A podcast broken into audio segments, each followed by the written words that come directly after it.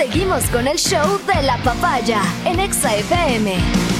Ahora presentamos. Muestren respeto para recibir a la Sensei de XFM.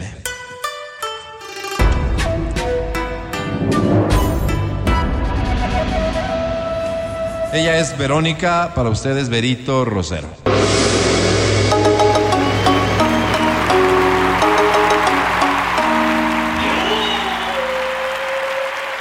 Feliz inicio de semana para todos y todas quienes nos escuchan. Gracias. ¿De qué vas a hablar hoy, Sensei? Vamos a hablar un poco de bullying, pero no visto desde la óptica clásica, sino más bien dentro del hogar, que quizás es una de las cosas que a veces... ¿Bullying entre hermanos? Sí, que a veces dejamos pasar, precisamente, Alvarito. O sea, sí hay. Bullying entre hermanos. Quizás este es el tema. El cuestionamiento que uno hace cuando está refiriéndose a dos personas que reciben el mismo afecto, el mismo cariño, la misma intención, todo, ¿verdad? Porque cuando estamos hablando de padres, sí, podrá haber algún nivel de preferencias, pero tú sabes que el amor es para los dos hijos o las dos hijas. Entonces, como, como que en la mentalidad de los adultos y sobre todo de los padres está muy lejos el entender que sí puede haber un comportamiento de bullying entre un hermano y otro Me siento hermano. incómodo, Álvaro. ¿Quieres contar tu historia? No sé si alguien quiere confesar algo aquí, pero dejamos lo que siga, por favor. Claro que sí. Ahora, este fenómeno suele ser pasado por alto y quizás estas son las cosas que realmente nos cuestionamos. Tú piensas que son juegos de niños, que son acciones que, que, que ya se irán corrigiendo, que todos los niños pelean, que todas las ¿No niñas eh, normal? tienen celos. Eh, de alguna manera es normal. Cuando hablamos nosotros de bullying estamos hablando de un problema en donde existe un dominio de... eh, de de abuso respecto Poder. uno respecto del otro. Una relación la de acción, poder la que acción de poder es, es obvio, ¿no? La acción oye, de poder es obvio. pero esto puede darse, digamos, de hermanos, salvo los excepcionales casos de mellizos y gemelos, pero hay un mayor que es el que tiene autoridad. Sí, sin embargo, no Pero natural, digo, no- necesariamente, no- necesariamente el, el buleador es el hermano mayor. Eso iba a decir. Sí, Mm. hay Sí. ocasiones en las que se invierte eh, ese tipo de polaridades por los temperamentos y las personalidades de cada, cada jugada, uno. Álvaro. Está Entonces, jugando. Interesante jugada. Entonces, Entonces, cuando nosotros estamos estableciendo estos comportamientos, nos damos cuenta de, de que los padres lo que hacen es justificar las acciones en un montón de cosas. Lo que pasa es que él es así. Lo que pasa es, Pero es que, que a él él es le guagua, gusta dale a él.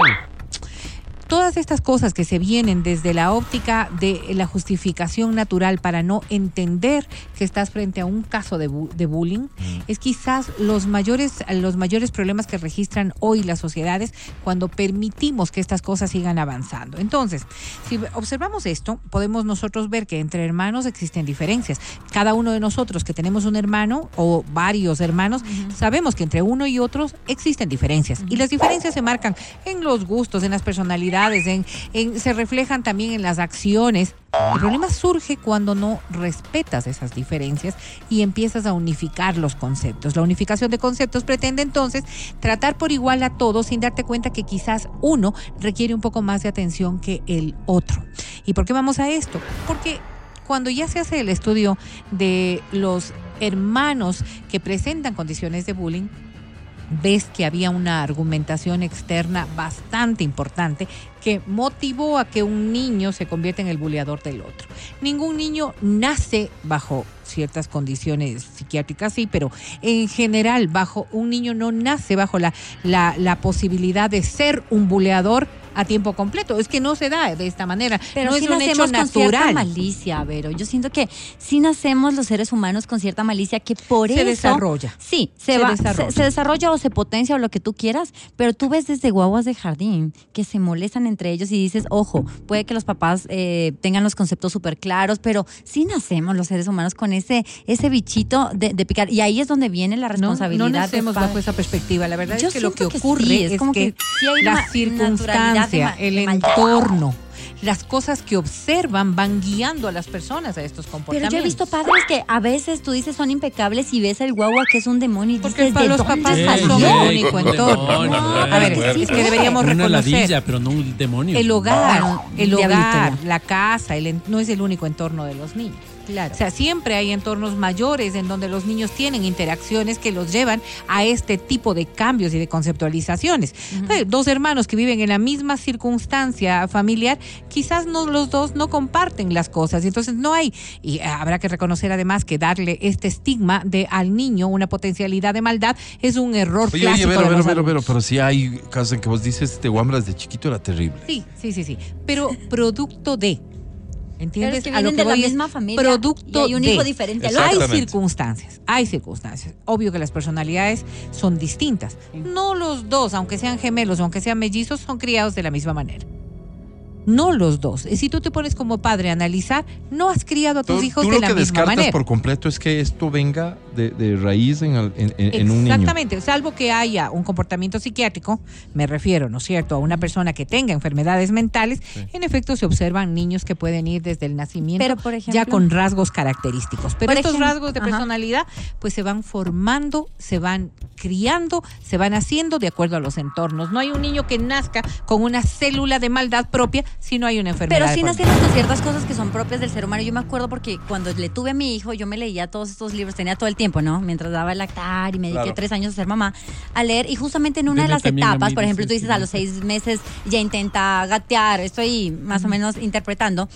Y me acuerdo que eran cerca del año donde el niño se vuelve egoísta y eso es algo que sí es de la naturaleza porque empieza a entender que tiene un sentido de pertenencia de las cosas. Entonces hay cosas que sí son como muy del ser humano con Y las que nacemos requieren y que un- nos un ayudan. ojo, y que no es que sean adultos. malas, que no es que sean malas, sino que nos ayudan justamente como a tener esa personalidad de esto es mío y viene ahí el tema. Por ejemplo, yo he visto mucho eh, el bullying cuando tienes un niño de dos años que recién está entendiendo que ya con la mamá no son uno solo, que soy un ser individual y nace el segundo hermanito y es un problema y de ahí empieza el celo y todo, que yo siento que sí son cosas muy propias el del ser humano, ¿no? Que no es que nadie le ha enseñado porque recién está entrando este nuevo eh, miembro a la familia. Pero que sí te genera esta inconformidad de, hey, no tengo mis papás para Pero mí, hey, insisto, no tengo. Y Pero es el empieza- resultado de lo que te acabo de decir. Que requiere de un acompañamiento de los entorno. adultos. A ver, es el resultado del entorno. No es que el niño nació pensando, ah, ya vino el otro hermanito y me van a quitar. No. Este O sea, es- lo que está viendo es el resultado de un tiempo compartido. Entonces, ¿quiénes son los responsables? Los adultos del entorno. No es que el niño nació con esta perspectiva de, porque hay otra persona me están quitando. No. Lo empieza a Eso notar. es el resultado de la convivencia social, O sea, familiar, de todos. ¿Por qué? Porque, bien dices tú, nadie nace con el conocimiento como para saber actuar de manera correcta, ¿no es cierto? Los niños tienen instintos. El instinto del gateo, el instinto de pararse, el instinto de lanzar las cosas. Son comportamientos naturales del ser humano en el momento en que están desarrollando capacidades, sí, pero de acuerdo al entorno donde estén. Si los entornos varían, no todos los niños hacen exactamente lo Para mismo. usar el mismo ejemplo que puso Lange, entonces el entorno es de rivalidad, de celos. Ok. Ahí tienes un punto de partida. Sí, exactamente. Cuando nosotros vamos hacia un punto en donde no hay un equilibrio o donde el niño pierde esta sustancia de equilibrio que estaba manejando, sobre todo en los niños en que ha sido eh, hermanos únicos, por ejemplo, ¿no es cierto? Claro. Y surge la competencia de alguien más, si no hubo una estructura mental que le vaya acercando aquello y sobre todo que le des los espacios necesarios para que vaya en un proceso de adaptación, quizás estos comportamientos se pueden dar. Entonces, claro, entendamos esto como un racionamiento o una racionalización de este niño como un hecho adaptativo a algo en donde le toca competir frente a algo que era exclusivamente suyo. Es clarísimo. Oye, qué natural. interesante lo que dices y verás que yo, por filosofía, discrepo. Dime. Porque yo soy reencarnacionista. Claro, claro. ¿Entiendes? Entonces, ¿Qué tiene la ciencia, la ciencia No, dice pues, que empezamos como un papelito en blanco. Ya tienes todo. ¿No es cierto? Entonces empezamos con un papelito en blanco. Y yo digo, no, no empezamos con papelito en blanco. Es por eso que cada ser humano Pero, tiene pero una en tu, carga. en, O sea, en- tú ya en tu creencia, siendo malo, Matías. pero en Ya tu creencia eso se puede cosas. o no desbloquear. Claro, claro, pues ahí están los Entonces- famosos registros akáshicos, ¿no? Por eso claro, entonces para volver no a lo anterior, claro, no, no. necesariamente. No, no, es que empezarías anterior, una vida, decir. una vida nueva si es que no, no has logrado ampliar todo lo anterior, empezarías de cero. Claro, es una, una nueva oportunidad, Pero digamos. Perdón, perdón, me dio curiosidad en serio. Tú, No, no, bro. tú siempre vas a ¿qué? evolucionar. Siempre estás Tu evolucionando. punto de partida es lo que llegaste a hacer. ¿No será Exacto. que en la vida anterior. O a corregir. O a, o a corregir. El corregir Eso también es- esa es la pregunta. Si fuiste malo. ¿vas a ser malo siempre? No, No, pues porque va es un proceso evolutivo hacia el bien siempre. Ya. Siempre hacia Claro. el bien. Tú Eh, estás es más abajo. bien es más bien cambiar todo en donde te equivocaste para poder ascender al siguiente nivel, en donde deberíamos estar Y- todos. y esta no canción estamos. justamente Y vos vas, bonita. perdón. ¿Cuántas vidas más o ¿En, menos? en qué Ahora. etapa o qué? ¿Cómo? cómo? Claro, entonces vos vas, Tú. imaginémonos, ¿no? El, el El caracol. tercer nivel. ¿No es El cierto? caracol. El caracol, hay un montón de personas, imaginemos todos subiendo, unos más arriba, otros más abajo. Y el chiste es que no sabes quién está más arriba y más abajo, pues. Eso es lo simpático. Porque es en el continuo, en el continuo, la relación que tienes con las personas, yo no sé, pues que tal vez hay ciertos, ciertas cosas que te hacen pensar que una persona es menos evolucionada que tú, una persona tal vez mucho más irascible, tal vez una persona mucho más y arriba encuentras por lo general las personas que son que tienen menos apegos, que vos Más dices, "No, pero es como pacientes. menos apegos. han evolucionado O sea, más. que no quiere nada, o sea, que no le hace falta nada, o sea, Ajá. que, que- qué vida tan aburrida esa que tal vez encuentras de estas personas que están un poquito más arriba, ¿no? Ya. Todo esto para venirme a decir que tu forma de vivir tu vida hoy es superior a la mía. A- al contrario, al contrario, al contrario, ¿Mm? al contrario. No, lo que está es buscando ascender, Álvaro, porque viene desde muy abajo. Y creo que no, ¿Qué no lo está logrando. una pero palanca bueno, conmigo amigo, o algo así? no, no. te Lo que pasa es que, gráfica, Álvaro. claro, o sea, buscan afianzarse en alguien que sí les puede No, aportar. pero vean, yo soy amigo del aportar. Álvaro, una cosa así. Claro, entonces eso ya así, me da Para que en el, puntos, en el pues, churito vaya más arriba. Está Nicolás. bien. Sigamos, Vero. Ahora, entonces, veíamos nosotros eh, esta, Claro. esta primera causa o motivación que lleva a un Subyacente, ¿no? niño, a un niño, Sí, Álvaro. no es No sé subyacente porque en realidad viene desde la propia, desde la propia relación social, está dada por precisamente los celos y las rivalidades. Ahora, ¿cuánto en ello nosotros aportamos como adultos? También hay que notarlo. Como decía yo en inicio, hay ocasiones en las que necesariamente queremos pasar desapercibido todo lo que está ocurriendo con nuestros hijos cuando hay rangos de negatividad. No quieres tú enterarte de que tu hijo es el malo de la película y mucho menos con el otro hermano. Imagínate. Y que esto es lo histórico, esta lucha, ¿no? Tienes a Caín y Abel, desde ahí viene el tema, ¿no? Es histórico de que esto se da en las familias. Las Claro, rivalidades claro. naturales. Total. Sí, sí, sí, sí, Por supuesto. Pero, pero rivalidad que pudiera ser en algún momento sana, no Es necesariamente que la no, maldad hay que, ser hay parte. que conceptualizar lo que significa también eh, este deterioro de la rivalidad, porque es que si tú pones esto como una forma de avance, de, de querer progresar, de querer salir de una competencia sana, creo que la mayoría de personas nos manejamos en un y concepto de digo esto competencia porque, sana. porque hay padres que de alguna manera fomentan Fomen- esa Ahí competencia viene sana. el problema. Ahí viene el problema cuando no das mismas condiciones. ¿Entiendes? Que si, si no- si tú no les estás dando las mismas herramientas a los dos, estás beneficiando a alguien. Si tú empiezas a cuestionar y a criticar negativamente a uno de los dos, estás perjudicando a O a Pero además- comparar, que las comparaciones Uf. son las peores entre hermanos. Mira, tu hermano fulanito Claro. hizo esto y vos, vago, no sé qué.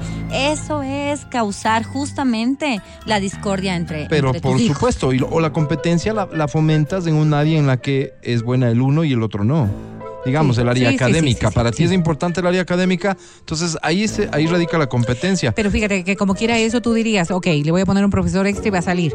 ¿Qué pasa cuando un ser humano, y estoy hablando de No, un niño, pero, pero un ser humano nace con pocas habilidades sociales? Mande, Vero. Un niño tímido. Y el otro es absolutamente extrovertido. Claro. Son condiciones naturales e inherentes, ahí sí subyacentes a esas personas que vienen a, a simplemente evolucionar en un mundo en donde las cosas pueden ser La difíciles. socialización del uno será mejor que el, que el del otro. ¿Cómo pretendes tú que dos seres humanos que tengan estos dos niveles, que son propios de sí mismo, Sí. puedan estar a la par? Es indiscutible, eso es imposible. Así es. Entonces, si tú empiezas a, a poner eh, rivalidades entre dos, pero fíjate cómo es tu hermano, ¿por qué no buscas ser como tu hermano? ¿Ok? Estas cosas van a generar, por eso te decía yo, no necesariamente el mayor puede ser el buleador. Sí, sí. Pero en estas condiciones Oye. también no necesariamente el social puede ser el Te buleador. pones a pensar vos en cómo se comprendió esto eh, en, en tiempo pasado. Los abuelos, tus padres tal vez diciendo en conversación entre amigos, entre familiares, diciendo, chuta, este sí no sé quién salió. Tal cual. Mira Porque tú. todos en la familia somos este, extrovertidos, cantamos, y este es de una timidez, no sé quién salió. Ahí está. Ya, y viene de la mano el chiste de, ¿será que no es tuyo, ve, Fabiancito? Imagínate lo que significa para alguien, porque no se lo dices al niño del cual estás O haciendo sea, no, mofa. no, no comprendemos que le- pueden haber sí, el otro que lo personas escuche, diferentes. el hermano que lo escuche y que diga capaz que no es mi hermano. Ahora, si nos ponemos en otro en otro en otro escenario, ¿qué ocurre cuando un niño no tiene la misma autoestima que su hermano o su hermana? Los problemas de autoestima surgen precisamente de todas estas pues, orejotas, circunstancias. Mira, Perdón. la utilización de lentes. Sí, así la es. utilización pero de lentes, así ¿no es cierto? caso, El ¿no? no ser muy apto para jugar fútbol. Bajan sus niveles de autoestima, lo que va generando también toda una dinámica que podría convertir a este niño en un potencial buleador porque se siente afectado, agredido y Sí, demás. yo tengo lentes, Claro. Entonces, todas estas cosas son importantes de entender. E- Esto que quizás es una de las cosas más graves que nosotros cometemos como padres y es esta diferenciación en, en la atención parental. No podemos discutir que para muchos padres el hijo es como su propia identificación y para muchas madres la hija es como precisamente la- secuencia de su vida. Sí. Entonces, si nosotros no brindamos las mismas atenciones parentales, quizás estemos criando ahora mismo a un niño que podría convertirse en un agresor, es decir, en un buleador. No necesariamente con la intencionalidad de serlo, simplemente con el hecho, porque también manejamos un montón de estereotipos y estigmas, de decir, es que con ella, mi hija, me voy a hacer compras porque ella, ella es mujercita. ¿ok? Cuando quizás el niño tiene más identificación emocional contigo respecto de esas cosas. Entonces, todos estos ejemplos que se dan, que podrían ser como no ser dentro de tu hogar, nos llevan a pensar en que esto es consecuencia de lo que están viviendo, de lo que están haciendo, de lo que han aprendido, de lo que han visto y de cómo nos vamos reflejando, cómo nos vamos reflejando en nuestros, en nuestros antecesores. Entonces los niños van reflejando lo que han visto. Lo en que sus hoy nos has contado paternales. nos ayuda a comprender que el bullying no solamente viene de un hogar violento, no, No, no. proviene de una relación No, no en donde él ha sufrido violencia, No necesariamente. sino no este tipo de cuidados. Cosas mucho más. ¿No es cierto? Claro, Ahí, ahí tengo una pregunta para ti, Vero, y es como, como padres, ¿cómo corregir? Bueno, tú que tienes la experiencia porque tienes dos hijos, en mi caso el mío es uno solo y pues no, no lo he vivido obviamente cerca, pero ¿cómo corregir y cómo hacerlo de manera eficiente? Porque yo siento que no solo hay que corregirle al que hace bullying, sino también al que se deja hacer bullying, porque también tienes que fortalecerlo. ¿Cómo hacerlo, no? Porque si yo me voy y me cargo como padre o madre, solo al que está molestándole al hermanito, voy a creer cierto, crear, peor, eh, perdón, cierto nivel como de más rabia y resentimiento, porque a mí es el que me corrigen. Cuando el otro también tiene que aprender a desarrollar una personalidad de, oye, basta, o sea, Oye, no dejarte bullear. Poner no es- límites. No es un Poner tema, límites. no es un tema de no dejarte bullear. Exacto. ¿Cómo haces, cómo, cómo manejar ahí la situación? A ver, ¿cuál es el concepto? El concepto es autoestima. Si tú no logras potencializar la autoestima de quien está siendo bulleado, no consigues nada diciéndole, oye, defiéndete, oye, no te dejes. Porque ese es el error que sostiene precisamente esta Pero- relación de Y inequidad. en el bully también será lo mismo. Oye, no seas agresivo. Oye, bully, con esto no consigues nada. Pero llevarlo también por otro lado. Porque cuáles son las carencias de ese niño. Exactamente, entender la circunstancia. Por eso es el ejemplo. No es que tú les das la misma herramienta hablando. Las mismas herramientas se dan siendo equitativas y corrigiendo lo que está mal. ¿Qué está mal? La violencia está mal. Al otro niño lo que hay que generarle son seguridades, igualito que al buleador, porque este puede ser un proceso de inseguridades que se manifiestan en esta circunstancia. El niño que es abusado tiende también a generar estos nichos de inseguridad, de baja autoestima, porque está siendo agredido y violentado. Si yo le exijo al niño que es agredido que se defienda, lo que estoy generando es simplemente un rechazo a la circunstancia aún mayor. Violencia no estamos violencia. entendiendo lo que significa este círculo. Por eso digo yo, los padres somos los moldeadores de la personalidad de nuestros hijos. En las primeras etapas, que, ahora la psicología demanda que hasta los tres años estamos formando personalidades, tenemos que ser absolutamente claros de las cosas que queremos que se vayan dando. Y el contacto permanente y diario no es las 24 horas del día al lado del hijo. El contacto permanente y diario significa ir corrigiendo comportamientos. ¿Cómo puedes corregirlos si no lo sabes? Es estar atento de tus hijos. Oye, ¿y esto puede traer consecuencias cuando son adultos, entre hermanos, la familia, etcétera? Sí, por supuesto. ¿Sí? Por supuesto. O sea, no es una etapa de la No, vida nomás no, que no, se resuelve No, porque esto en se- adolescencia fíjate, y ya después se casan, se van y Estas todo bien. son las cosas que no se han entendido antes y que hoy lo están estudiando. Los traumas se generan por estos comportamientos. Los traumas se develan cuando eres un adulto. Mira tú. Gracias por traer el tema, mi querida Vero, la volvemos. Sensei de XFM. El podcast del show de la papaya.